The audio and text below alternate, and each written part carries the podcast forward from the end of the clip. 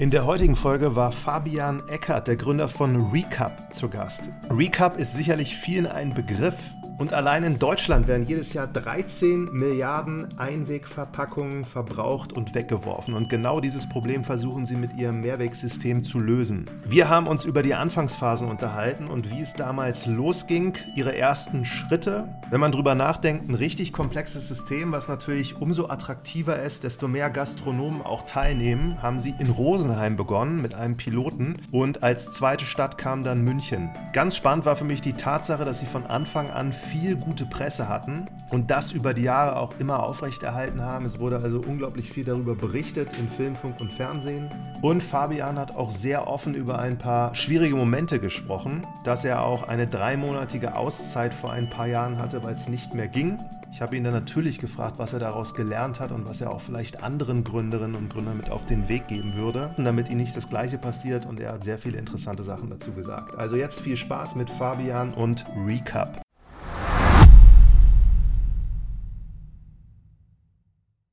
Herzlich willkommen, Fabian von Recap. Heute mal ein sehr bekannter Name hier, den wahrscheinlich viele kennen. Ich freue mich, dass du dir die Zeit nimmst. Hallo, ich freue mich sehr da zu sein. Und äh, mit dem bekannten Namen meinst du hoffentlich Recap. Ja, beide würde ich sagen, ne? Beide. Ja. Du kannst ja mal beginnen, wenn das in Ordnung ist, dass du noch mal kurze Recap beschreibst, dass jeder weiß, so was heute hier besprochen wird und dann gerne noch mal so über dich erzählen, was du davor gemacht hast, bevor du gegründet hast. Ja, was macht Recap? Äh, wir sind äh, Deutschlands größtes Mehrweg-Pfandsystem äh, für die Gastronomie. Das heißt, wir stellen Mehrwegverpackungen in der Gastronomie zur Verfügung, ähm, die gegen Pfand mitgenommen und zurückgegeben werden können. Und im Endeffekt ähm, sind wir die Weiterentwicklung der Pfandflasche so ein bisschen ähm, auf eine neue Produktkategorie. Genau, das machen Ja. wir jetzt seit acht Jahren. Und das heißt, seit acht Jahren kann ich als Endverbraucher, als Nutzer, Nutzerin ähm, gegen 1 Euro oder 5 Euro Pfand äh, bei meinem Restaurant oder im Café eben was mitnehmen äh, zum Essen, zum Trinken und äh, die Verpackung danach zurückgeben und bekomme meinen Pfand zurück. Ja, ich habe gesehen so in Vorbereitung, dass äh, über 13 Milliarden hier Einwegverpackungen jährlich weggeschmissen werden in Deutschland. Und das heißt, so dieses Problem, das versucht ihr zu lösen. Genau, das ist unser großes Ziel, Einweg abschaffen. Äh, das ist die Vision, die äh, drüber steht und äh, darauf arbeiten wir hin. Ja, klasse. Und acht Jahre hast du gesagt, macht ihr das jetzt schon? Wa- Was hast du davor gemacht? Du hast ja noch einige Stationen da gehabt, seitdem du auch aus der Schule und irgendwie Uni raus bist. Ja, äh, einen etwas unsortierten Weg, äh, wie so viele, glaube ich. Ähm, aber ich bin, ähm, ich wollte eigentlich immer Pilot werden. Das war mein Kindheitstraum, habe ich auch lange verfolgt. Ähm, auch erfolgreich diese Auswahlverfahren bestanden und bin dann aber aus medizinischen Gründen nicht in die Luft gekommen und bin dann gelandet in einem Studium Wirtschaftspsychologie, berufsbegleitend und habe ähm, nebenbei bei ähm, einem Mobile Payment Anbieter gearbeitet. Ähm, habe da den Bachelor gemacht, Wirtschaftspsychologie, danach äh, eine kleine Pause und eine Reise durch die Alpen und bin einmal quer von West nach Ost durch die Alpen gereist und dann habe ich einen Master in Leadership for Sustainability gemacht in Schweden und dann aus dem Master raus auch ähm, kam die Idee äh, und habe dann mich entschlossen, Recap zu gründen. Das war im August, Juli, August 2016. Und Schweden war im schönen Malmö, habe ich gelesen, ne? Genau, Schweden war im schönen Malmö. Das ist relativ, aber es ist auch in Malmö, ja. Genau. wie, wie bist du damals auf die Idee gekommen, nach Malmö zu gehen? Ähm, ich wollte sowieso einfach nochmal irgendwie ähm, raus. Ich habe auch als Kind schon mal ein Jahr in Schweden gewohnt, deswegen äh, hatte ich einen, oder habe ich nach wie vor auch einen starken Bezug zum Norden und ähm, habe mich dann eigentlich mehr so Richtung, Richtung Projektmanagement interessiert und danach Master-Studiengängen gesucht und bin dann eben auf einem gelandet, der so ein bisschen das Thema Führung, Projektmanagement und Nachhaltigkeit miteinander vereint hat. Und Ja. so bin ich dann auch dort gelandet. Sehr spannend. Und dann, also Idee so zu Recap, was war da der Impuls? Gab es da irgendeinen Moment oder wie seid ihr darauf gekommen? Ja, wir hatten äh, in der Uni den Auftrag, ähm, ein, für eine Projektarbeit irgendwas in der Uni nachhaltiger zu machen. Und äh, ich habe jeden Tag aus Einwegbechern getrunken und äh, gesehen, wie dieser Mülleimer jeden Tag überquillt. Und ähm, da ist dann die Idee entstanden. Und habe das dem Professor damals vorgestellt, der hat es abgelehnt ähm, als Idee für das Projekt. Und dann bin ich aber drauf hängen geblieben, wie das so ist mit Themen, wenn man sich irgendwie dafür begeistern kann. Warum auch immer ich mich für Einwegbecher begeistern konnte, beziehungsweise dann für Mehrweg, aber ähm, bin drauf hängen geblieben. Ja. Was hat er gesagt genau? Kannst du dich daran erinnern? Was er gesagt hat, dass er es abgelehnt hat, weiß ich nicht mehr, aber ich weiß, ähm, dass ich, ähm, konnte ich mir nicht, äh, konnte ich nicht lassen, ihm ein paar Jahre später mal einen Link geschickt habe und gesagt habe, funktioniert doch ganz gut. Ähm, und äh, da hat er sich sehr gefreut. Ja, Ja. ist ja cool. Aber du hast dann in, in Schweden da quasi mit angefangen, schon dann auch was umzusetzen oder so einen kleinen Piloten zu starten oder gar nicht?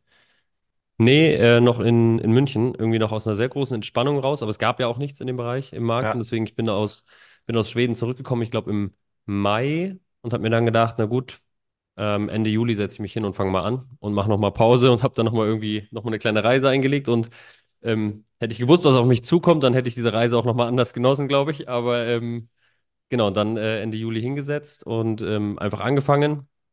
Und habe dann ähm, zwei Wochen später mit einer Politikerin telefoniert aus München, die sich für das Thema Mehrweg stark macht oder auch stark gemacht hat.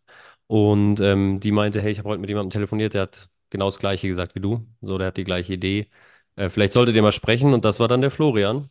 Und ähm, die hat uns dann vernetzt. Wir haben telefoniert. Der hat noch seinen Bachelor damals gemacht in Villingen-Schwenningen und war irgendwie auf dem Weg dorthin. Und wir haben uns morgens an der Bushaltestelle oder beim Omnibusbahnhof getroffen in München, haben dann Coffee to Sit getrunken und dann ähm, irgendwie gemerkt, das funktioniert. Gibt's ja nicht. Also Und das war dann, war, war, war so, dass ihr oder dass die Idee, so wie ihr es vorgestellt habt, tatsächlich sehr ähnlich war. ja.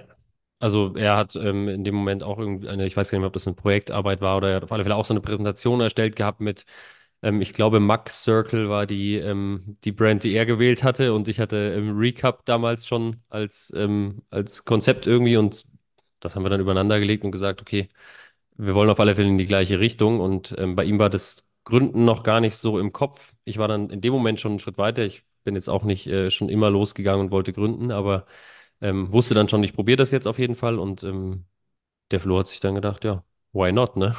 Liegt, liegt ja auf der Hand. Das, ich finde das wirklich interessant, weil das sehr selten vorkommt, dass man auch mit Leuten gründet, die man jetzt gar nicht kennt. Ihr habt da ja eine gleiche Idee gehabt, so und vermutlich auch eine ähnliche Vision. Aber kannst du da mal so teilen, was dir damals so durch den Kopf gegangen ist oder was du gemacht hast oder ihr, um rauszufinden, dass ihr da auch ganz gut miteinander harmoniert und zusammenpasst? Ich glaube, wir haben das echt gar nicht aktiv ähm, Ich, also ich würde heute ganz anders in die Gründung reingehen auch, glaube ich. Ähm, nicht, dass jetzt, das war jetzt gar nicht schlecht, aber ich würde heute trotzdem irgendwie ganz anders nach einem Co-Founder Ausschau halten und äh, die in dieser Zeit, und ähm, das wird wahrscheinlich nie wieder so sein, da waren wir immer, wir sagen immer, ähm, geleitet von Intuition ähm, und nicht durch Erfahrung. Und ich glaube, damals hatten wir einfach eine sehr gute Intuition ähm, und sind der gefolgt. Und das hat uns irgendwie zusammengebracht. Und äh, den Spruch habe übrigens auch nicht ich erfunden, sondern äh, ein bisschen Fremdwerbung zu machen für Critical Friends, ähm, die sich äh, gerade damit auseinandersetzen, wie junge Leute ähm, Nachhaltigkeitsthemen auch vorantreiben können. Und die haben diesen Spruch geleitet von Inno in, äh, Intuition und nicht durch Erfahrung. Ähm, ich finde es großartig, weil es genau beschreibt, was wir gemacht haben. Ja. Genau. Und habt dann diese Idee äh, gehabt, habt dann losgelegt. Was waren so die ersten Schritte, die ihr gemacht habt? Habt ihr das in irgendeiner Form getestet schon im Kleinen oder versucht zu validieren? Ja, also das war, ähm, ich hatte in Schweden noch mit einem potenziellen oder eigentlich jetzt aus heutiger Sicht kein potenzieller Investor mehr für uns, aber mit einem Investor gesprochen über die Idee. Und ähm, der hat gesagt, egal wer zu ihm kommt, ähm, er sagt immer, komm in zwei Wochen wieder und zeig mir die ersten Ergebnisse von deinen Kunden. Und ähm, egal wie du es hinbekommst. Und ähm, das hatte ich so mitgenommen aus Schweden dann nach, nach, nach München und habe äh, hab dann mit dem Flo auch gesagt, komm, eigentlich, was wir jetzt machen müssen, ist direkt an den Markt gehen, egal wie. Und ähm, haben halt in zwei Wochen haben wir es nicht geschafft, weil wir keine Becher gefunden haben, aber in, innerhalb von zwei Monaten waren wir ähm, im Markt in Rosenheim mit 25 Cafés, Restaurants im ersten Testlauf. Ähm, ein Produkt, mit dem wir jetzt heute nicht mehr rausgehen würden, vielleicht, aber ein Produkt, das uns damals geholfen hat zu verstehen, äh, was wir brauchen, um das System besser zu machen. Also dieses sofort raus, sofort an den Kunden, direkt äh, vor Ort die Fehler machen, ähm, das hat uns sehr geholfen, um erstmal Geschwindigkeit drauf zu kriegen. Und wie sah das, wie sah das aus? Warum Rosenheim? Und äh, ihr habt dann da auch jetzt Becher gehabt, vermute ich, und habt dann da jedes Restaurant oder die Gastronomen da und Cafés einzeln äh, abgeklappert. Ja, auch da eher so Pragmatismus. Ähm, der Flo hat damals noch in Rosenheim zu Hause gewohnt bei seiner Mutter und ähm, kannte halt irgendwie drei, vier Gastronomen, weil man da, weil man da wohnt. Und äh, ich war in München und hier war einfach zu groß. Ne? Ich bin hier auch durch die Straßen gegangen, habe mit Gastronomen gesprochen und das äh, München war für den Zeitpunkt zu groß, zu schnelllebig, zu anders. und ähm, haben dann gesagt, es ist eigentlich gut, so eine etwas kleinere Stadt abgeschlossen, mehr oder weniger als System, ähm, eine hohe Durchdringung auch hinzubekommen für so ein Pfandsystem. Und als wir dann die ersten zwei, drei an Bord hatten, dann war das auch so, hey, der, der drüben macht mit, machst du auch mit. Und ähm, dann ging es eigentlich ziemlich schnell auch, dass wir das System auf eine gewisse Größe ähm, bekommen haben. Ja, und kannst du mal beschreiben da, also wie habt ihr es genau gemacht? Dann seid ihr hingegangen, habt gesagt, so äh, Start ist jetzt zum Beispiel, dass ihr jetzt so 50 von den Bechern kauft und ihr bringt da halt eine Summe in Umlauf und dann habt ihr einfach nur geguckt, wie das funktioniert und irgendwas gelernt, vermute ich, ne?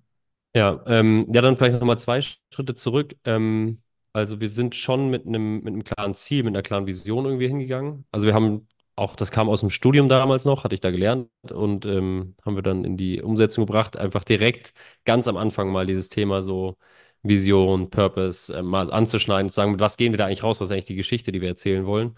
Und genau mit der Geschichte sind wir auch rausgegangen und haben gesagt, unser Ziel ist Einweg abschaffen. Ähm, da wollen wir hin und wir würden jetzt gerne so anfangen. Und wenn du Lust hast, kannst du dabei sein. Und, ähm, und so dann eigentlich auch die ersten bekommen, die gesagt haben, ja gut, kann ja nichts schaden. Ich kriege hier irgendwie Becher hingestellt, so was soll passieren? Und ähm, genau, dann sind wir einfach echt ins, ähm, nicht täglich, aber ins sehr, sehr enge Feedback gegangen mit den Partnern, haben dort viel Kaffee getrunken in der Zeit. Wir wurden dann immer auf Kaffee und Essen eingeladen. Das war in dieser Bootstrap-Phase sehr, sehr, sehr schön noch. Und ähm, haben dann einfach wirklich zugehört. So, was sind die Pain Points? Was können wir besser machen? Was müssen wir verändern? Und ähm, haben dann nach zwei Monaten die, die Pilotphase offiziell beendet. Das lief dann schon weiter, das System, aber wir haben es beendet und haben, äh, sind dann in die Produktentwicklung gegangen, weil wir den Need gefühlt haben, dass es doch das wichtigste Thema ist, um erstmal in den nächsten Schritt zu kommen. Ja, und wo habt ihr die Becher herbekommen? Wie sahen die aus damals? Hießen Recap Äh, die hatten, genau, da haben wir auch schon einen Recap draufgeschrieben. Ja. Ähm, und ähm, beim gleichen Produzenten, den wir heute auch haben, äh, kommt alles äh, aus dem Allgäu und ähm, haben mit denen gemeinsam, auch mit Pro Produzenten gemeinsam dann auch die neuen Becher entwickelt. Und man glaubt es kaum, ne? Es gibt ja Becher wie Sand am Meer, aber es gab keinen Becher, der ähm, geeignet war für für diesen, äh, für diesen Anwendungsfall. Also wir haben einfach was gebraucht, stapelbar, leicht, ähm, Spülmaschinen geeignet, ähm, was ein Riesenthema bei Kunststoff ist, weil die nicht so gut trocknen. Das heißt, es muss irgendwie anders abfließen, das Wasser, keine Ecken, wo Schmutz hängen bleibt und so. Und wir haben den ganzen Markt abgegrast und wir haben keinen vergleichbaren Becher gefunden und deswegen sind wir dann eben selbst in diese Entwicklung gegangen und ähm, hat sich auch ähm, dann gezeigt, dass das eine gute Entscheidung war, glaube ich. Am Anfang sah der Becher aber noch nicht so aus, wie er heute aussieht. Nee, Am Anfang sah der Becher noch ganz anders aus. Man findet den auch noch. Wenn man das googelt, äh, Recap Rosenheim, ähm, dann wird man noch die, die alten Becher finden.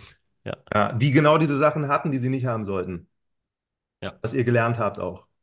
Genau, genau. Aber das wird jetzt, ähm, ich glaube, das fällt jetzt nicht jedem auf von außen. Also von außen Ja. wird vor allem das Design auffallen, aber ähm, von außen wird nicht auffallen, was die Unterschiede sind. Aber die sind halt ähm, jetzt, wenn man dann im Business drin ist, schon wichtig äh, und machen auch einen entscheidenden Unterschied. Und haben uns auch am Anfang, ähm, da kam dann relativ schnell, war der, der Markt irgendwie voll mit Startups, die angefangen haben. Und ähm, da waren wir zum Glück schon ein paar Meter voraus. Und ich glaube, es hat uns auch, da war doch, das Produkt an sich war da schon ein, ein USP von uns. Ähm, und genau, ja. Ja. Und wenn du jetzt so mit dieser MVP-Denke, was für Startups ja typische Begriffe sind, was war da euer MVP? Wie würdest du das beschreiben? Ja, praktisch. Ich also, ich meine, im Endeffekt, wir haben ja nur was gebraucht, was Kaffee transportiert, ne? Also, ähm, es war wirklich egal. Wir haben äh, ein Logo designen lassen ähm, von einer Bekannten. Wir haben das da drauf gemacht und wir haben äh, gesagt, go, ähm, mal gucken, was passiert. Und dann haben wir halt, ähm, natürlich war das kein Produkt ähm, an sich, da war grau der Becher, ne? Also Hm. grau glänzend. Hm. Und das war jetzt kein Produkt, wo man sagen würde, oh, das spricht mich jetzt an. Ähm, aber das, wir hatten da irgendwie den, in dem Moment auch den Mut, auch noch aus diesem Gespräch mit dem Investor in Schweden zu sagen, egal was es ist, einfach raus. Ja. Ähm, und, und dann Iterationen fahren und möglichst schnell weiterentwickeln, ja. Frage war dahingehend, ob du jetzt das auch so aus der, aus der Produktperspektive für diesen Becher beantwortest oder ob du das eher so auf dieses ganze System, was ihr da geschaffen habt, äh, beantwortest. Und Alles. wenn da ja, 25 dabei waren, also ich vermute, ihr habt da jetzt noch kein Geld für bekommen, sondern ihr habt die Becher hingestellt und dann geguckt, ob das so alles funktioniert. Also wir hatten auch schon, ähm, wir hatten ein, ein erstes Businessmodell, das äh, kläglich äh, gescheitert ist. Ähm, wir hatten ursprünglich mal die Idee, dass wir, oder wir dachten, dass wir ziemlich viel ins System eingreifen müssen, was ähm, Umverteilung, ähm, Clearing und Co. betrifft. Und haben Mhm. gesagt, okay, und für jedes Mal, wenn wir das machen, jedes Mal, wenn wir einen Becher von A nach B bringen, äh, also mit dem Fahrrad ähm, in dem Fall durch Rosenheim fahren und die Becher von A nach B bringen, dann ähm, kriegen wir pro Becher etwas, was ungefähr der Gebühr eines Einwegbechers oder des, der, der, der Höhe eines Einwegbechers äh, in Kosten entspricht. Das waren, glaube ich, 8 Cent, 10 Cent. Ähm, und ähm, ja, haben dann schnell festgestellt, dass wir damit keinen Meter weit kommen, ähm, dass es nicht das richtige Geschäftsmodell ist, aber das war die erste Idee und die haben wir schon auch, also die haben wir in Rechnung gestellt, die haben wir auch bekommen, aber so Partner haben dann halt ein paar Cent überwiesen, ne? Ja, war Ja, nicht viel. genau. Ja. Spannend. Und wie habt ihr weitergemacht? Also Rosenheim danach, das läuft oder das lief dann weiter und dann seid ihr in die nächste Stadt gegangen. Oder was habt ihr gemacht? Genau, erstmal Rosenheim ähm, lief weiter, dann kam eben Thema Produktentwicklung und dann haben wir uns als Ziel gesetzt, das war dann, also Ende Dezember waren wir fertig und haben gesagt, 1. Mai, 1. Mai, 11. Mai, irgendwas, Anfang Mai war es damals, ähm, äh, wir, da starten wir in München. Und haben dann auch angefangen, wir hatten das Riesenglück und das muss man, glaube ich, auch sagen, das ist ja, das gehört auch einfach zu unserer Geschichte dazu. Wir hatten einfach wahnsinnig viel Glück, was die Aufmerksamkeit betrifft. Also wir sind schon mit diesem Piloten in, in Rosenheim, haben wir es über Sat eins und Bayerisches Fernsehen und weiß ich nicht was und Süddeutsche Zeitung und so. Auf einmal waren wir in lauter Medien und wir hatten eigentlich noch gar nichts. Also wir hatten gar nichts, wir hatten nur eine Idee.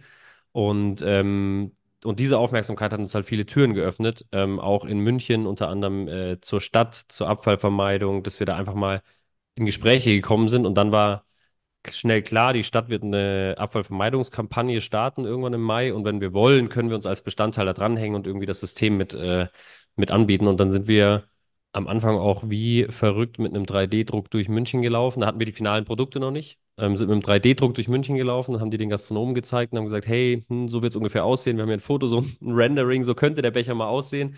Und das hier ist der 3D-Druck und so. Willst du dabei sein? Hier startet eine große Kampagne und haben da dann auch schon das erste Mal mit dem Geschäftsmodell, was uns eigentlich bis heute begleitet, auch äh, Verträge geschlossen und gesagt, du, du kannst dabei sein, aber es kostet dich, ähm, erste Angebot damals, glaube ich, 25 Euro im Monat. Und ähm, dann kannst du Teil des Systems sein. Der Vorteil für dich, du sparst dir Geld, weil mit jedem Mehrwegbecher, den du rausgibst, musst du keinen Einweg kaufen. Ähm, Wenn es ungefähr ein Euro am Tag ist oder ein bisschen weniger bei 25 Euro, dann äh, musst du am Tag gerade mal irgendwie 5, 6, 8, 10 Einwegbecher einsparen und dann ähm, ist das für dich auch eine positive Sache in, äh, unterm Strich. Und genau, und so haben wir die ersten Verträge geschlossen und sind dann so mit 50, 60 Partnern in München gestartet. Das ist ja mega spannend. Und habt ihr diese Pressearbeit in irgendeiner Form so aktiv gepusht oder ist das einfach, weil das Thema so spannend für viele war, von alleine quasi entstanden? Ja, nee, das war einfach wirklich ähm, mehr Glück als Verstand ähm, und hatten da eine Riesenaufmerksamkeit und haben die eigentlich auch über die letzten Jahre hinweg kontinuierlich gehabt. Also ich kenne niemanden in, äh, in meinem Umfeld, da sind jetzt ja durchaus ein paar Unternehmen dabei, glaube ich, die eine ähnliche Pressepräsenz hatten. Dadurch, dass wir eben auch sehr stark auf kommunaler, kommunaler Ebene in ganz Deutschland unterwegs waren und jede Stadt, die sich äh, mit dem Thema Mehrweg beschäftigt hat, sind wir natürlich irgendwie dann aufgepoppt. Und so haben wir es in äh, viele tausend ähm, äh, Mitteilungen irgendwie geschafft im Laufe der Zeit. Und genau. Also einfach, ja, Glück gehabt an der Stelle. Und auch das Geschenk jetzt von der Stadt mit der Kampagne, die sie eh gemacht hätten, da habt ihr gestartet und dann waren da so 60, hast du gesagt, Gastronomen dabei. Aus allen Stadtteilen in München oder vorwiegend so geballt irgendwo in Schwabing?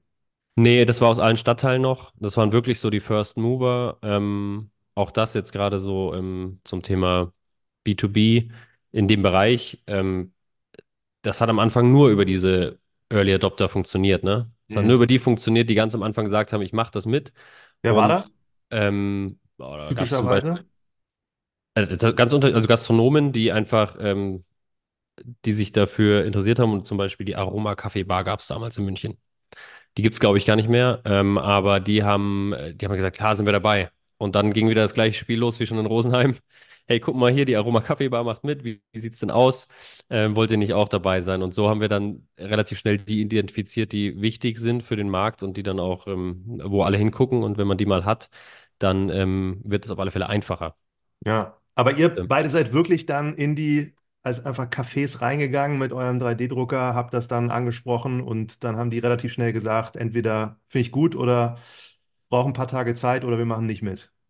Genau. Ich möchte uns nicht die Credits einsammeln, weil wir hatten zu dem Zeitpunkt ähm, die ersten Praktikantinnen und Praktikanten und äh, sehr, sehr gute Leute, die einfach da total vollkommen schmerzfrei äh, mit diesem 3D-Druck da rein sind und gesagt, ich brauche jetzt deine Zeit. Und das war richtig, ähm, also die haben das echt gut gemacht. Wir waren da selbst dann zu dem Zeitpunkt schon weniger involviert, weil wir in der ersten Finanzierungsrunde waren und uns dann mehr mit dem, mit dem Aufbau des Unternehmens beschäftigt haben. Klasse. Aber dann habe ich es richtig verstanden, die zahlen dann als Kaffee im Monat, am Anfang war es zumindest so diese 25 Euro, machen die monatlich, sind dabei und vermeiden im besten Falle dann einfach Ausgaben, die sie für Einweg äh, einfach äh, hier Becher und so weiter hätten und das investieren sie dann lieber in Recap und äh, Genau. helfen damit, die Umwelt auch zu schonen. Genau. Und wenn jetzt heute ein Gastronom, ähm, also wir haben das mal hier mit unserem ähm, asiatischen Restaurant ähm, um die Ecke ähm, mal gemeinsam durchgerechnet, der kommt im Jahr auf 6.500 Euro Einwegkosten, also Ja, 6.500 Euro Kosten für Müll. Ähm, ja, das muss man einfach so sagen. ja, Und ähm, zahlt bei uns jetzt heute 372 Euro im Jahr. Und ähm, je nachdem, wie stark er es schafft, den Mehrweganteil ähm, zu pushen, ähm, desto höher sind natürlich auch die Kosteneinsparungen. ja. Und das, das ist eigentlich auch der, der Benefit, den wir unseren Partnern liefern. Wir haben eine einfache, unkomplizierte Lösung, die überall funktioniert und gleichzeitig können sie sich auch eine Menge Geld sparen und müssen das eben nicht in Geld, äh, in Müll stecken. Ja, das heißt, die Partner sind auch richtig incentiviert, allen, die da halt sich was zu essen bestellen, zu sagen, mach doch da über Recop. Sie sind richtig incentiviert. Sie wär, äh, man, man muss vielleicht auch sagen, sie wären richtig incentiviert, weil ich glaube immer noch, dass wir, und da muss man ja auch äh, so realistisch sein, in der Masse ähm, ist Mehrweg einfach immer noch ein, äh, immer noch nicht nennenswert vom, äh, vom Impact. Das ist einfach so. Ne? Wir sind immer noch bei Mehrwegquoten von unter einem Prozent in Deutschland. So, wir haben da noch einen weiten Weg vor uns. Hm. Aber ähm, wenn jetzt jeder Gastronom sagen würde, ich gucke nur auf die Kosten, dann würde es auf alle Fälle Sinn machen, äh, voll in Mehrweg zu gehen. Ja. Ja, sehr spannend. Und dann, wie ist das in München weitergegangen? Also das ging los dann, die Stadt hat das promoted und dann habt ihr quasi viele Anrufe bekommen, ob wir auch dabei sein dürfen und dann sind es immer mehr geworden. Genau, also es war natürlich sehr aktiver Vertrieb. Ähm, auch am Anfang sind wir wirklich, also haben wir echt geguckt, dass wir jede Straße, jedes Café, jedes Restaurant, überall durch. Ähm, damals noch mit der Excel-Liste halt, ähm, bis es nicht mehr, bis es unübersichtlich wurde. Ähm, aber ähm, das war wirklich Klinkenputzen, so wie das, wie das eben sich gehört, auch ein Stück weit. Und, ähm, und dann wurde es immer mehr. Dann über die Aufmerksamkeit, dann kamen so die ersten, die in der deutschlandweiten Berichterstattung irgendwie was mitbekommen haben und gesagt haben, hey, ich bin zwar in, weiß ich nicht, in Oldenburg, kann ich mich anschließen. Dann kam zum Beispiel die Stadt Oldenburg, hat gesagt, hm, klingt ja spannend, wir könnten das auch uns vorstellen, als Stadt auszurollen. Dann war das, glaube ich, die zweite oder dritte Stadt, äh, war dann sozusagen auf der anderen Seite von Deutschland und damit hatten wir dann so zwei Punkte ähm, kreiert, um zu zeigen, wir wollen wirklich überall. Und dann, ähm, dann kamen 160 äh, Partnerschaften mit anderen Städten, Kommunen dazu und so haben wir uns dann über die letzten Jahre jetzt auf ähm, 21.000 ähm, Betriebe hochgearbeitet. Wahnsinn. Kannst du trotzdem am Anfang nochmal sagen, so, ihr seid dann in die Cafés reingegangen. Kannst du dich da an so ein, zwei Momente erinnern, wo jemand sofort irgendwie gesagt hat, sensationell, dass sie da sind oder umgekehrt, ich finde das überhaupt nicht gut und wie habt ihr das gemacht? Also wie habt ihr die angesprochen? Ähm, ja, sowohl als auch. Also es gab natürlich auch die, die uns ähm, direkt wieder vor die Tür gesetzt haben. Ähm, besonders schön sind die Erfolge dann gewesen, die, die uns vor die Tür gesetzt haben und drei Wochen später sich gemeldet haben. Das war dann so, oh, okay, schön, dann, ähm, dann vielleicht doch. Ähm, aber wie haben wir das genau gemacht? Ähm, wir sind wirklich äh, da eigentlich immer wieder mit der gleichen, mit dieser gleichen Story rein. Und die Story war immer, wir haben ein Ziel, wir wollen einen Weg abschaffen, du kannst ein Teil davon sein. Ähm, wir glauben, dass wir ein System haben, ähm, mit dem wir das erreichen können. Und wenn du möchtest, probier es aus. Aber den Und Becher habt ihr nicht in der Hand gehabt, um denen das zu zeigen, sondern der war dann einfach gerendert und die haben es so genau, gesehen, wie er aussehen könnte. das war am Anfang. Genau, einen 3D-Druck hatten wir durchsichtig. Ja, Ähm, das war echt am Anfang, aber ähm, als wir dann die Becher hatten, wurde es natürlich auch einfacher. Dann hatten wir irgendwie das erste Mal diesen, diesen Brand-Auftritt, das erste Mal die, die Marke im neuen Design und alles ist so ein bisschen ähm, einheitlicher und runder geworden. ja. Ja, dank Aber der dass Oldenburg bei euch angefragt ist, ist einfach nur reiner Zufall gewesen, weil die es irgendwo gelesen haben und dann seid ihr da hingegangen. Ja, ich glaube, das wurde dann halt schnell zu einem, wie das mit anderen Themen auch ähm, passiert, die dann so durch diese, durch diese ähm, Gremien eben wandern, durch Städte, durch Kommunen. Ähm, so Abfallvermeidung, ein großes Thema und dann kam das Thema Mehrweg und dann hat halt jede Stadt geguckt, hm, was gibt's da? Und dann gibt's auch, gab es ganz, ganz viele Städte, am Anfang Freiburg zum Beispiel, hat ein eigenes System gebaut. Das hat, haben, haben sie auch sehr erfolgreich ähm, gemacht, haben echt eine gr- große Durchdringung in der Stadt geschafft oder geschaffen und ähm, die sind dann aber nach fünf Jahren irgendwann gekommen und haben gesagt, so, wir kriegen das nicht mehr verwaltet. So, wie dieses, wie macht man das? Wie clear, macht man das Fund Clearing? Wie, wie bekommen wir das so hin, dass das auch langfristig funktioniert? Und dann Mhm. haben die umgestellt auf Recap und das haben sehr viele Städte am Anfang gemacht, dass sie gesagt haben, wir machen unser eigenes System, wir wollen da unseren Becher mit Stadtlogo und alles muss äh, irgendwie, wollen wir sein und keine Marke. Ähm, und das wurde dann auch mit dem Einstieg der großen Key-Accounts, die wir heute haben, und wir haben so im Tankstellenbereich sind wir so mit den größten bekannten Tankstellen unterwegs. Wir haben äh, Burger King als Partner. Und als die dann so Stück für Stück dazu kamen, ähm, da wurde dann auch so klar, nee, das macht keinen Sinn, sein eigenes System aufzubauen. Und Mhm. mit, mittlerweile sehen wir das eigentlich gar nicht mehr. Also ich kann mich nicht erinnern, in letzter Zeit mal gesehen zu haben, dass irgendwo ein, eine Insellösung geschaffen wurde. Mhm. Ich hatte jetzt gesehen, dass ihr, also zumindest gelesen, am Anfang zwei Investoren, wenn ich richtig informiert bin, und das sind auch, glaube ich, so Art Business Angels gewesen, die auch selber Unternehmer sind und dann in euch quasi investiert haben. Mm, Es waren ein paar mehr. Ähm, ich kann es dir auch gar nicht mehr sagen. Es waren am Anfang, schon eher fünf gewesen sein, glaube ich. Okay. Äh, vielleicht gepoolt auf zwei, das äh, weiß ich jetzt nicht mehr. Ähm, aber genau, wir, also am Anfang hatten wir eine, eine Mischung. Wir hatten einen großen ähm, Verlag, Müller Medien, die sind auch nach wie vor investiert. Und ähm, dann hatten wir eben noch ein paar Business Angels, von denen auch mittlerweile schon ein paar ausgestiegen sind.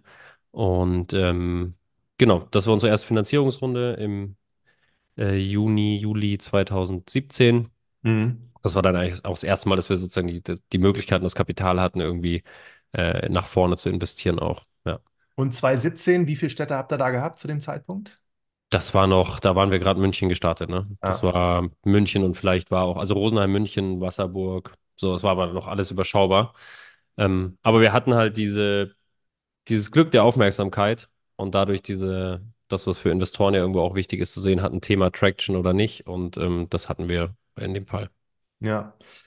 Äh, du hast vorhin so ein bisschen über den Becher und das Produkt schon gesprochen. Ihr habt dann auch äh, Rebowl dazu genommen. Und ich kenne das, wie gesagt, am Anfang auch selber, weil ich es oft auch nutze und, und genutzt habe. Und ich finde, der Becher, der ist äh, auf seine Weise wirklich schön. Und ich kann aber nicht beschreiben, warum der so schön ist. Also fasst sich irgendwie gut an. Ähm, beschreib nochmal so diesen Prozess, so auch mit dieser Entwicklung, was ihr da alles gemacht habt, dass er jetzt heute so ist, wie er ist. Und genauso auch mit diesen Rebowls, was da für Arbeit Ja. Ähm, Kunden, Kunden, Kunden ist, glaube ich, immer wieder so das, das Fokusthema in der Produktentwicklung mit den Kunden gemeinsam entwickeln. Und wir haben, äh, sieht man auch sozusagen, wenn man in unsere Geschichte guckt, dass man da auch sind wir etwas unaufmerksam gewesen. Wir haben nämlich die, das erste Produkt hauptsächlich mit Partnern aus Rosenheim entwickelt. Und aus irgendwelchen Gründen, weiß ich nicht warum, ähm, hat dort keiner einen 0,2 Liter Becher gebraucht. Und dann sind wir nach München gekommen und auf einmal haben alle danach geschrien und wir waren so, das kann nicht wahr sein. Jetzt haben wir hier zwei Becher, 03, 04, aber wir haben keinen kleinen. Und ähm, ja, den haben wir dann nachentwickelt sozusagen. Es hat uns aber zwei, drei, vier Monate nochmal gekostet und äh, hat uns sehr geärgert. Ähm, aber deswegen mit dem Kunden, ähm, so gut es geht, eben äh, entwickeln und dass er sich dann äh, gut angefühlt hat und dass er auch irgendwie ähm, ansprechend aussieht ähm, und auch etwas zeitlos vielleicht aussieht, das haben wir äh, der Johanna zu verdanken, einer unserer ersten Mitarbeiterinnen, die einfach die komplette Brand und ähm, alles, was um die Brand rum existiert, aufgebaut hat und ähm, uns da sehr gut an die Hand genommen hat. Und der Becher, also du kannst hu- tausendmal in die Spülmaschine tun und dann hat er seine Dauer, die er normalerweise jetzt oder die ihr mit, mit der ihr plant, hat er erreicht. Ja, du kannst ihn wahrscheinlich auch 2000 Mal in die Spülmaschine tun. Ähm, das ist immer, wir haben natürlich eine sozusagen Spülzyklen getestet, damit wir einfach sagen können, okay, das hält ja definitiv aus. Hm. Äh, es gibt hier Becher, die werden seit, ähm, seitdem wir gegründet haben, jeden Tag im Büro genutzt. Ähm, die sehen auch immer noch so aus wie am ersten Tag. Ich glaube, das Entscheidende ist die Frage, was passiert dazwischen mit den Produkten. Ja, Also, wenn ein Becher nur zum Trinken benutzt wird und wieder in die Spülmaschine wandert, dann ist das alles in Ordnung. Wenn der äh, ein halbes Jahr in der Handtasche verbringt, dann ähm, hat er natürlich ganz andere Abnutzungsspuren. Ähm, und das ist, ähm, deswegen kann man das pauschal nicht sagen, aber grundsätzlich, ähm, ja, mindestens 1000 Spülzyklen halten die aus. ja. Spannend. Und dann hast du jetzt äh, gesagt, also Presse war für euch ein super Wachstumshebel von Anfang bis heute. Was, was habt ihr dann noch gemacht? Ich habe gelesen, ihr habt auch unglaublich viele Preise gewonnen. Letztes Jahr alleine hier schon mit dem German Brand Award und Deutscher Nachhaltigkeitspreis und wahrscheinlich 2022 und 2021 genauso. Ähm, war das ebenfalls für euch irgendwo so Kalkül und wichtig, besonders? Hat euch das was gebracht? Äh, Also ich glaube, die Preise haben uns jetzt nichts gebracht im, in unserem täglichen Geschäft. Also ich würde fast wetten, dass die meisten Gastronomen nicht wissen, welche Preise wir haben. Ähm, auch da eine Sache, die wir einfach wirklich, ähm, wo wir uns, glaube ich, stark auch unterschieden haben vom Wettbewerb, ist das Thema Marke. Und die, wie ich gerade gesagt habe, die Johanna hat aber uns einfach von Anfang an den Finger in die richtige Wunde gelegt und dafür gesorgt, dass wir einen super konsequenten, auch authentischen Markenauftritt, glaube ich, haben. Ähm, zumindest das, was wir gespiegelt kriegen, über sich selbst das zu sagen, ist ja immer schwierig, aber wenn andere von außen reingucken, dann sagen sie mal, ja, es fühlt sich genauso an, wie ich es wahrgenommen habe. Und, ähm, und ich glaube, das ist, ähm, das ist wirklich eine der Themen, die äh, viele andere komplett unterschätzen, was man mit Ja. einer starken Marke ähm, alles erreichen kann und machen kann. Und ich würde auch behaupten, dass die ganzen Awards und die Preise, die wir bekommen haben, ganz stark darauf zurückzuführen sind, wie wir uns als Marke positioniert haben, wie wir uns auch politisch zu Themen dann positioniert haben und ähm, wie wir ähm, geschafft haben, auch irgendwie eine, eine Followerschaft aufzubauen, die sich jetzt auch unabhängig von dem Thema Mehrweg äh, für das interessiert, was wir tun und ähm, wie wir uns durch die Welt bewegen. Ja. Beschreib mal also, wie Johanna und du und ihr das dann mit der Marke so geschafft habt. Also habt ihr euch am Anfang hingesetzt und überlegt, wofür wollt ihr stehen und wie sind denn die Werte so für eure Marke jetzt? Ja. Ähm, da solltest du am besten Johanna fragen. Vielleicht, vielleicht sollten wir die nochmal mit dass wir die nicht mit eingeladen haben hier. Hätte ich das Ja, gewusst. ja, das wäre wär vielleicht die bessere Erstmal Person. große Credits to Johanna, auch wenn sie Ja, nicht dabei ist. nee, absolut. Ähm, und die, äh, also wie ist die, ähm, wir haben uns ganz am Anfang noch, und da, ähm, da war Johanna noch nicht da, aber ich glaube, es war eine Basis für die Marke, ähm, war, dass der Flo und ich uns zusammengesetzt haben und gesagt haben, für was wollen wir denn mal bekannt sein als Unternehmen? Also wenn wir das irgendwie schaffen, dass dieses Unternehmen erfolgreich wird, was sind denn die Aspekte, für die wir bekannt sein wollen? Ähm, und jetzt gerade aufgeteilt in diese Triple Bottom Line, in ökologisch, ökonomisch, sozial. Und wir haben von Anfang an gesagt, wir wollen eine For-Profit-Organisation sein. Wir wollen, wenn dann auch irgendwie nachhaltigen Impact im Wirtschaftssystem haben und nicht als Non-Profit irgendwie so ein, ein, so ein Side-Stream sein, sondern wir wollen wirklich auch da mitgestalten und verändern. Deswegen For-Profit ähm, war das eine, dann ähm, ökologisch ähm, war ganz klar ähm, zu sagen, wir wollen äh, Müll vermeiden. Das ist unser, das ist das, wofür wir bekannt sein wollen als Marke. Ähm, und wenn wir die Gewinne erzielen, dann äh, erzielen, dann eben auch die weiter investieren in das Thema Müllvermeidung. Und sozial, das war mehr so ein, ich glaube, aus dem eigenen Interesse raus, ähm, dass wir gesagt haben, wir wollen Top-Arbeitgeber sein. So, wir wollen Arbeitgeber der Zukunft sein. Wir wollen uns damit auseinandersetzen, was Arbeitsmodelle der Zukunft sind. Ähm, ich glaube, in, in den Anfangsjahren auch sehr, sehr erfolgreich daran gearbeitet und irgendwie so im transparente Gehaltsmodelle. Jeder, oder wir hatten am Anfang Gehaltstopf und jeder greift rein und nimmt sich, was er braucht. So, wir haben viel ausprobiert. Ähm, mittlerweile irgendwie nach vielen äh, Professionalisierungsschritten nicht mehr ganz so agil in dem Thema, aber ähm, ich glaube immer noch, immer noch gut. Und ähm, das waren so die Themen, die erstmal so zugrunde lagen. Wir gesagt haben, dafür, das soll uns mal ausmachen. Ähm, genau, dann kam eben so dieser professionelle Markenschritt dazu und das wirklich mal ganz aktiv auch über mehrere Wochen und Monate gemeinsam bearbeitet. So, was ist Purpose? Warum sind wir eigentlich da? So, warum, warum machen wir das eigentlich alles? Ähm, was ist unsere Vision? Wie können wir die so greifbar machen, dass sie auch, ähm, dass sie für jeden verständlich ist? Was sind unsere Core Values, mit denen wir als Team arbeiten? Und das alles so klar und strukturiert aufgebaut, dass das ähm, nicht nur an der Wand stand, sondern auch gelebt wurde und gelebt wird. Und ich glaube, das macht, macht einen riesen Unterschied. Ja, absolut. Aber ihr habt keine Agentur gehabt, die euch da geholfen hat, sondern eigentlich hat das Johanna und ihr selber gemacht. ja. Das war, das war eigentlich nur Johanna, ja. Also, und wir, wir haben natürlich die Späße mitgemacht und hatten auch viel Freude dabei, Ja. aber ähm, wir hatten keine Agentur, nee. Und ihr Hintergrund ist, hat sie das studiert oder woher konnte Ja, sie das? Ja, Ja. genau. Die kommt auch aus der Richtung und ähm, hat sich viel mit ähm, ähm, Ökosozialdesign, glaube ich, ähm, auseinandergesetzt und ähm, ja, Also wenn man beim Gastronomen steht und da sind die Plakate von euch, das ja. ist alles von ihr. Das ist zumindest im Ursprung von ihr mittlerweile natürlich nicht mehr und hat auch eine ganz andere Rolle in der Organisation eingenommen äh, und auch, ähm, aber begleitet uns nach wie vor. Und ja, ich sollte vielleicht nicht so viel äh, über Johanna reden, sonst kommen die ganzen Abwerbungsversuche, aber Ja, so viele hören es auch nicht, glaube ich. Ja, aber die, die es hören, könnte ich mir jetzt auch gut vorstellen, dass man Johanna mal schreiben könnte. Nee, aber kann, kann man und sollte man sowieso, äh, ähm, ja, ja. Klasse. Ähm, online so Marketing, wie wichtig ist das für euch gewesen? Was, also du hast gesagt, Community habt ihr auch aufgebaut. Äh, gesehen so Instagram sehr stark, äh, LinkedIn. Überraschenderweise fand ich auch sehr stark. Wie habt ihr das gemacht und bespielt? Ähm, auch am Anfang gar nicht mit dem, also wir hatten lange gar keinen Performance-Marketing-Gedanken irgendwie ähm, im Unternehmen, ähm, auch gar keine Erfahrung. Also wir haben einfach lange gar nicht aktiv irgendwie Werbung ausgespielt über die verschiedenen Kanäle, ähm, weil wir auch, glaube ich, selber nicht verstanden haben, was man damit erreichen kann. Mhm. Ähm, und haben da, da deswegen hauptsächlich eigentlich ähm, so Story-Content produziert. So, was machen wir hier gerade? Warum sind wir echt da? Und ganz, ganz viel ging, glaube ich, über das, was machen wir es und wie machen wir es. Und es war weniger, dass wir probiert haben, ganz gezielt eine Zielgruppe mit uns, ähm, mit unser Produkt oder uns, unserer Dienstleistung zu erreichen. Und das Mhm. kam dann erst ein ganzes Stück später. Und dann haben wir auch gemerkt, ui, es funktioniert. Ähm, da war, waren wir eher Spätzünder, glaube ich. Aber, ähm, und das hat uns aber in der Basis, glaube ich, eine sehr stabile Followerschaft aufgebaut. Und ähm, auch bei LinkedIn äh, das gleiche Spiel, einfach ähm, probiert sehr viel von dem zu berichten, was wir machen. Mhm.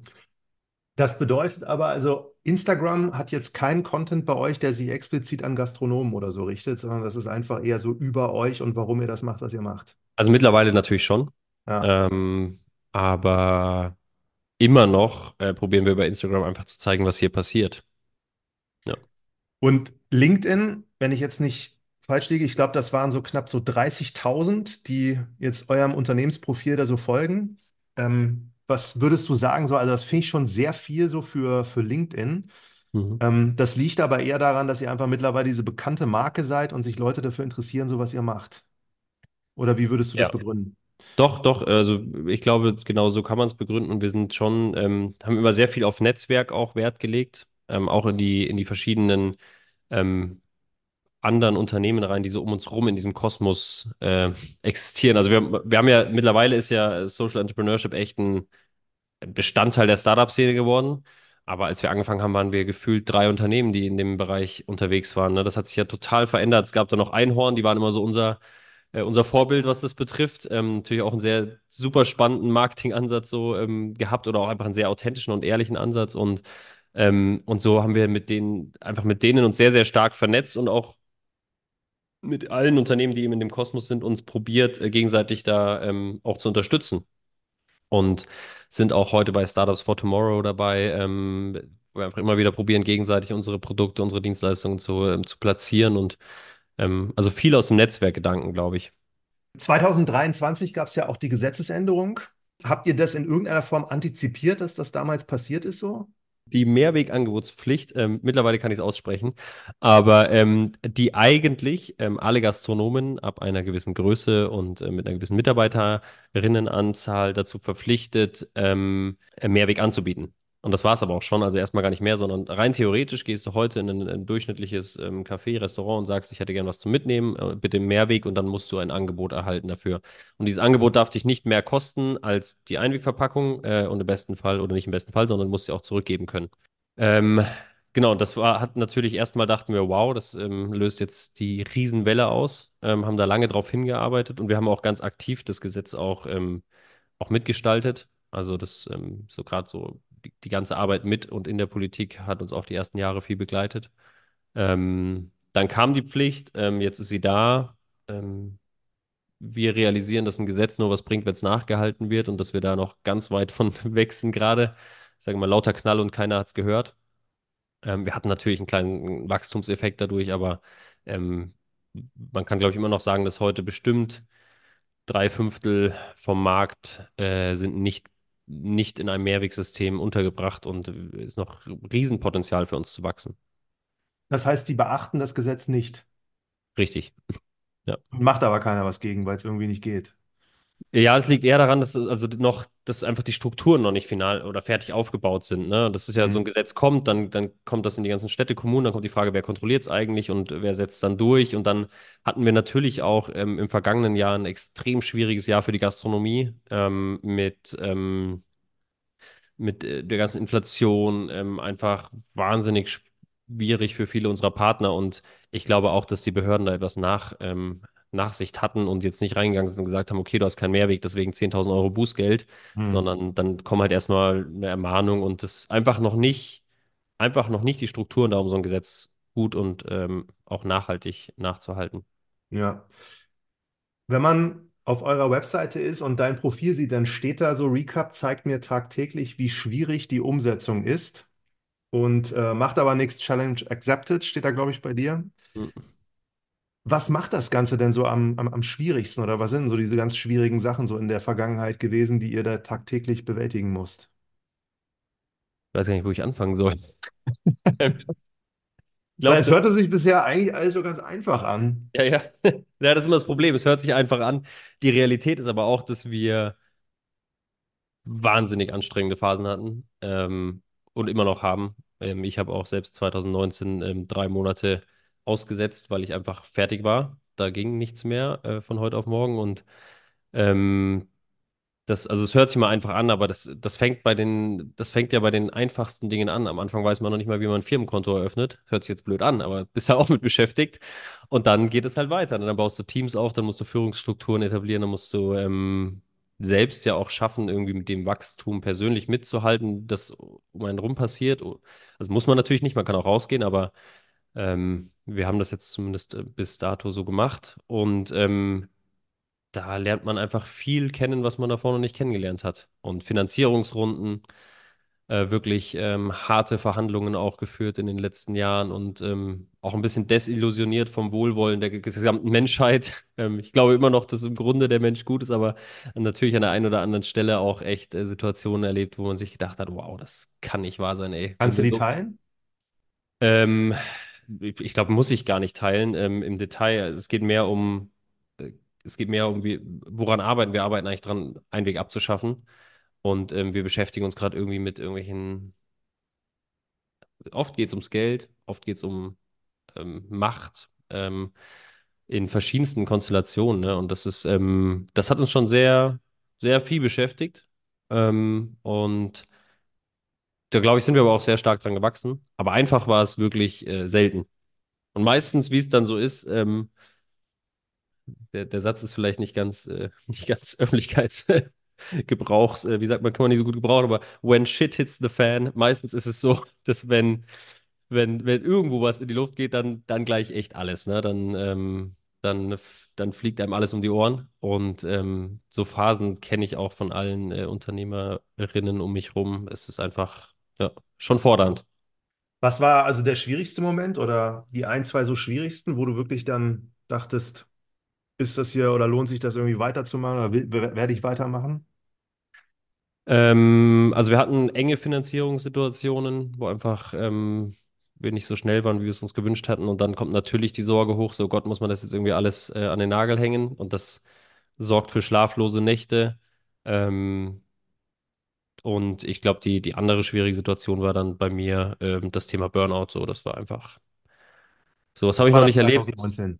Genau, sowas hat, hatte ich davor noch nicht erlebt, hatte auch noch nie Kontakt zu dem Thema, hatte noch nie Kontakt zu Depressionen äh, so selbst und in dem Moment, ähm, ja, da hat es mir echt den Boden unter den Füßen weggezogen und ähm, das war eine ganz schöne Tour, äh, da gemeinsam auch wieder rauszukommen, aber ähm, es hat zum Glück sehr gut funktioniert. Hast du das also öffentlich damals auch besprochen oder darüber was gesagt?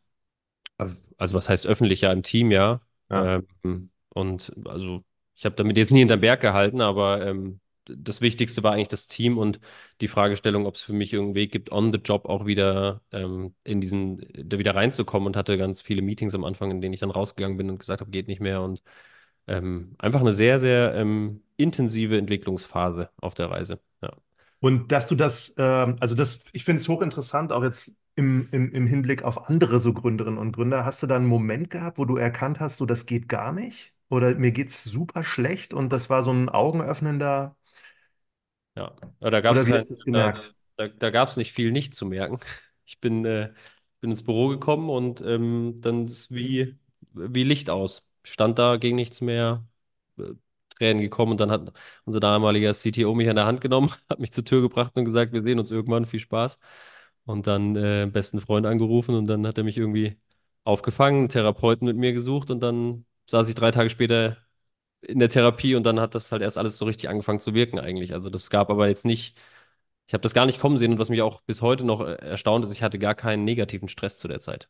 Hm. Also ich hatte gar nicht das Gefühl, dass ich unter einem negativen Druck stehe, sondern ähm, war einfach jahrelang auf so einer Welle, äh, auf einer sehr positiven Welle, sehr viel Arbeit, super viel reingegeben, Reisetätigkeit, die ganze Zeit unterwegs und habe es einfach nicht gemerkt, dass ich da ähm, vollkommen überdreht habe. Also ähm, war es einfach körperlich dann. körperlich, psychisch, ähm, alles zusammen. So, war einfach richtig so, ja. Und diese drei Monate, hast du in dem Moment dann entschieden, so ich mache jetzt drei Monate Pause oder hat sich dann so ergeben, dass es am Ende drei Monate war?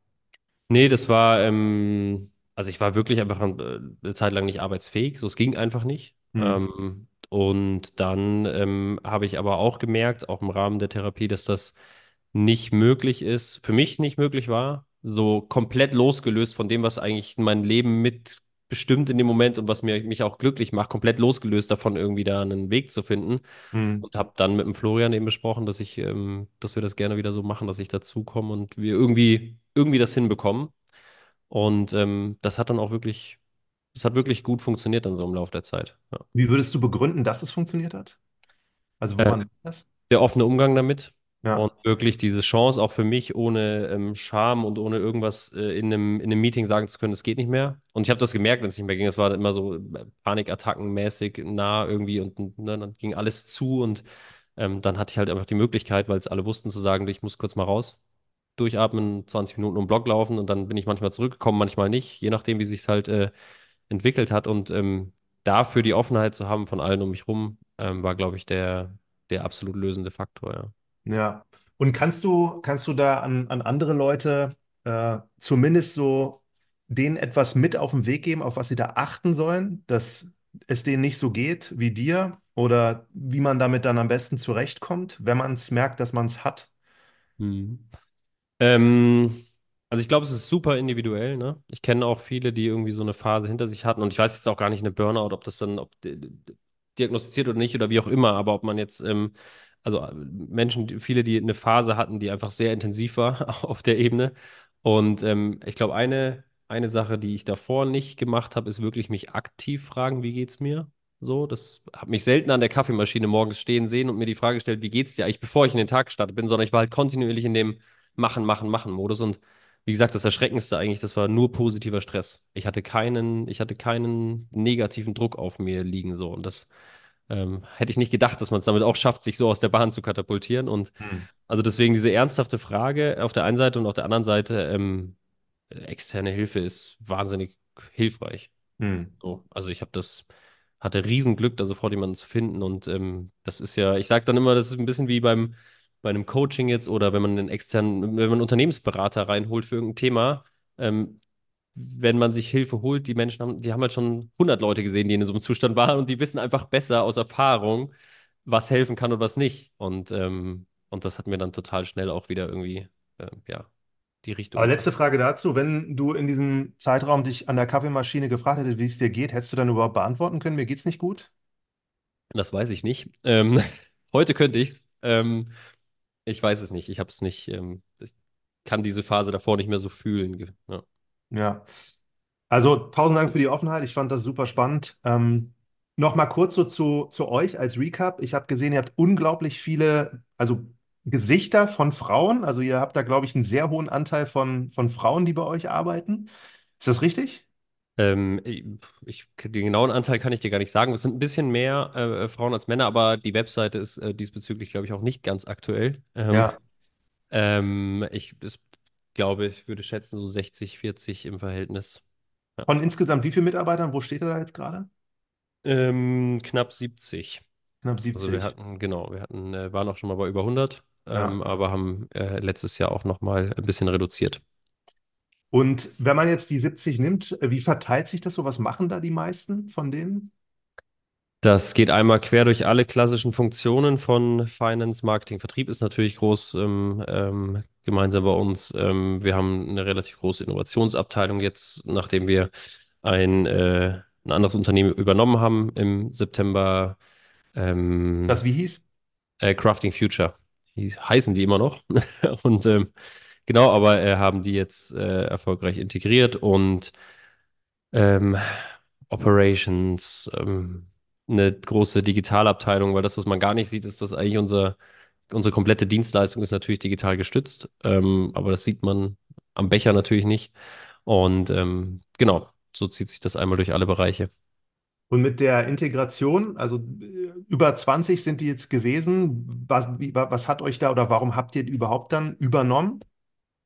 Ähm, das hat wenn man jetzt näher in den Markt reinguckt, äh, verschiedene strategische äh, Gründe auch gehabt. Ähm, die sind auch im Mehrweg, logischerweise im Mehrwegsektor unterwegs, waren aber eher so auf der Produzenten- und Innovationsseite eben so wie finde ich die richtige Mehrweglösung für den richtigen Anwendungsfall.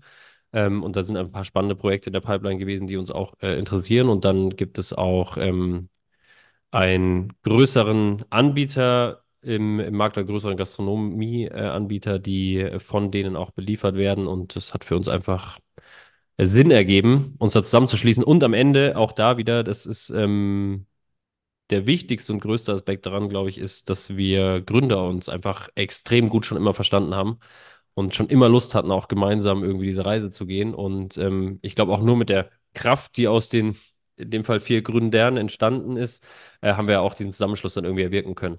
Ja. Also haben die ihr Headquarter quasi gehabt, auch München? Nee, in Hannover.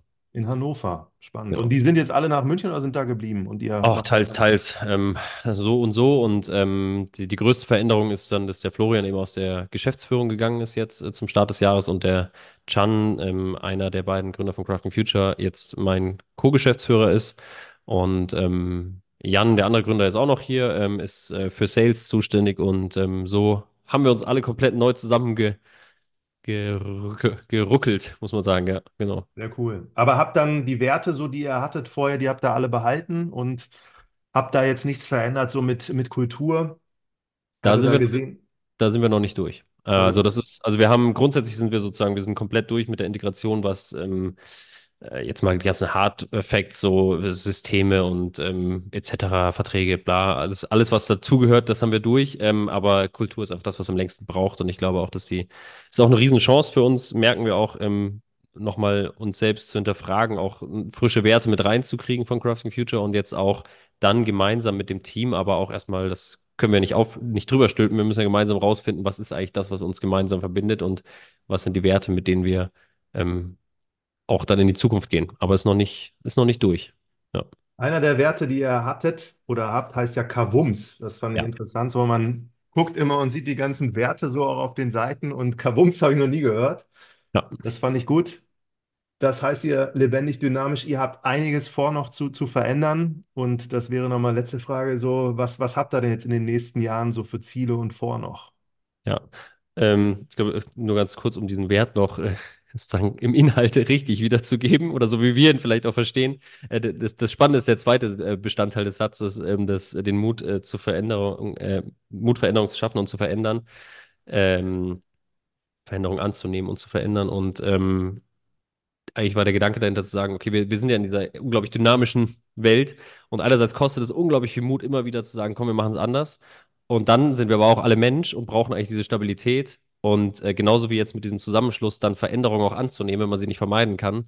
Ähm, das gehört ja irgendwie auch dazu. Ähm, genau, dahinter steht Kabums. Aber ähm, was haben wir noch vor ähm, die nächsten Jahre? Wir sind jetzt der deutsche Markt ist gerade so ein bisschen in einer Plateauphase, könnte man sagen. Ist jetzt nicht mehr der, der Wachstumsmarkt, der, zumindest in diesem Jahr jetzt einfach gerade nicht das Riesenpotenzial. Wir gucken uns deswegen sowohl in anderen Kundensegmenten um, ähm, als auch eben in anderen, komplett anderen Mehrwegbranchen, sagen wir es mal so. Ähm, und ähm, natürlich passiert auch auf europäischer Ebene viel und wir beschäftigen uns mit der Frage, wie wir auch unsere Message noch weiter tragen können. Sehr cool. Gibt es in anderen europäischen Ländern etwas, was sehr ähnlich ist zu eurem System? Eigentlich nicht. Also es gibt ja noch andere Systeme auf dem Markt, die natürlich auch andere Mehrwegsysteme, ähm, die ähm, oft auch digital gestützt sind, irgendwie App-basiert, ähm, die äh, alle heute zumindest äh, alle deutlich kleiner sind, aber die auch schon im Ausland sind. Also es gibt natürlich ähm, in verschiedenen europäischen Märkten andere Systeme, aber es gibt jetzt nichts, was in einer ähnlichen Größe irgendwie ähm, vorhanden, wäre. Ja. Fabian, danke für deine Offenheit und Ehrlichkeit, die ganzen Einblicke. Fand ich sehr, sehr spannend und äh, ich wünsche euch viel Erfolg und dass ihr da richtig was verändern werdet noch. Vielen Dank. Es hat mir auch sehr viel Freude gemacht und ähm, bin gespannt zu hören, wer noch zu Gast kommt. Sehr gut. Ciao, ciao. Ciao.